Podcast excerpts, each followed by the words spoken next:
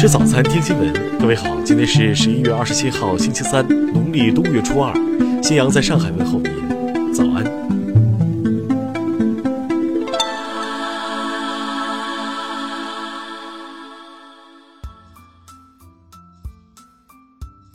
首先来关注头条消息。近日。一份江西鄱阳县某中学关于请求严惩校园暴力、保障师生安全的报告在网上热传。报告称，因保学控辍工作需要，该校劝返大批学生回校就读。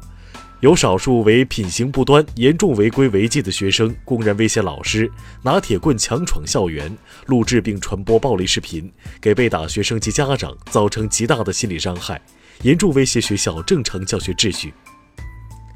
二十五号晚，鄱阳县委宣传部相关负责人证实，该报告内容属实，网传视频欺凌现象也确有发生。该负责人称，对于网传视频中涉嫌殴打他人的两名学生，公安部门已依法依规作出行政拘留，并罚款一千元，责令家长带回家看管。被殴打的两名学生已接受心理辅导，正常上课。负责人还透露，打人者黄某、吴某均系未成年人。目前正在进行教育，看以什么方式让这两个孩子得到最好的修正，对其进行矫正教育。下一步将对全县各中小学类似情况进行排查，对校园周边安全开展治理工作。听新闻早餐知天下大事。针对香港高等法院日前裁定禁止蒙面规例及紧急法违宪，香港特区政府二十五号向高等法院提出上诉申请。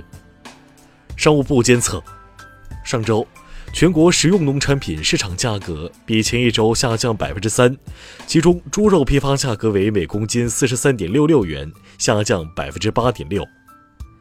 教育部近日表示，全国八百三十二个国家级贫困县义务教育阶段辍学学生人数已由五月底的二十九万人减少至目前的二点三万人。国家卫健委消息。目前，我国已初步建立人体器官捐献与移植工作体系，年捐献与移植数量已位居亚洲第一位、世界第二位。财政部等部门近日印发文件，对有关向北京2022年冬奥会和冬残奥会组织委员会提供指定货物或服务免征增值税、消费税。长生生物二十六号发布公告称，公司股票十月十六号进入退市整理期。本月二十六号为退市整理期交易的最后一个交易日，二十七号公司股票将被摘牌。英国皇家航空学会二十六号授予中国嫦娥四号任务团队年度全球唯一团队金奖，这是该学会成立一百五十三年来首次向中国项目颁发奖项。中国人权研究会二十六号发表文章称。美国由来已久的性别歧视传统、父权制文化，特别是社会制度的弊端，是导致性别歧视问题难以有效解决的根本性障碍。下面来关注国际方面，美国国会众议院情报委员会主席二十五号致信众议院民主党议员称，关于弹劾总统调查的报告最快将于下周完成并移交给众议院司法委员会。当地时间二十五号。英国埃塞克斯郡集装箱货车案的涉事司机莫里斯·罗宾逊出庭受审，他承认密谋协助移民非法入境。日本防卫大臣二十六号表示，为让军事情报保护协定能符合协议原则的稳定状态，将持续要求韩国方面明智应对。土耳其总统埃尔多安近日表示，将与北约在明年四月前继续寻找俄罗斯 S 四百防空导弹系统问题的解决方式。韩国和东盟十国二十六号发表联合声明，称将深化经贸、人文等领域合作，并强调将共同推进朝鲜半岛和平发展。伊朗民众二十五号在全国多地举行游行集会活动，抗议美国等外部势力干涉伊朗事务，支持伊朗政府，并谴责暴力活动。国际专业航空评鉴网站日前公布了二零二零年全球最佳航空公司评选结果。新西兰航空拔得头筹。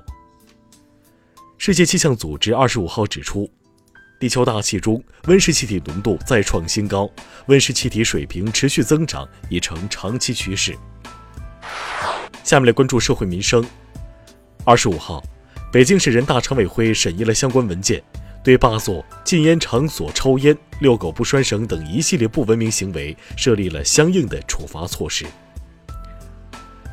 旺角占领区女村长毕慧芬涉嫌参与旺角示威骚乱，早前被裁定两项暴动罪名成立。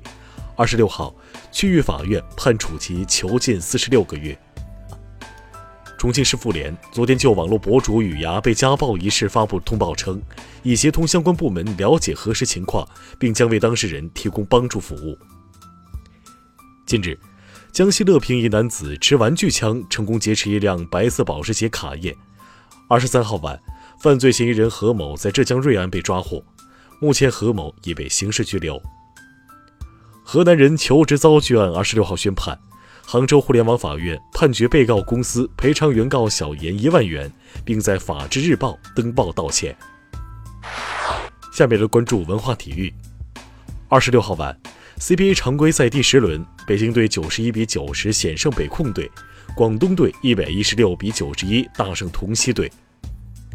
欧足联官方昨天公布了二零一九年度最佳阵容的五十人候选名单，梅西、C 罗、范戴克领衔。欧冠冠军利物浦有多达十人入选，亚洲一哥孙兴敏在列。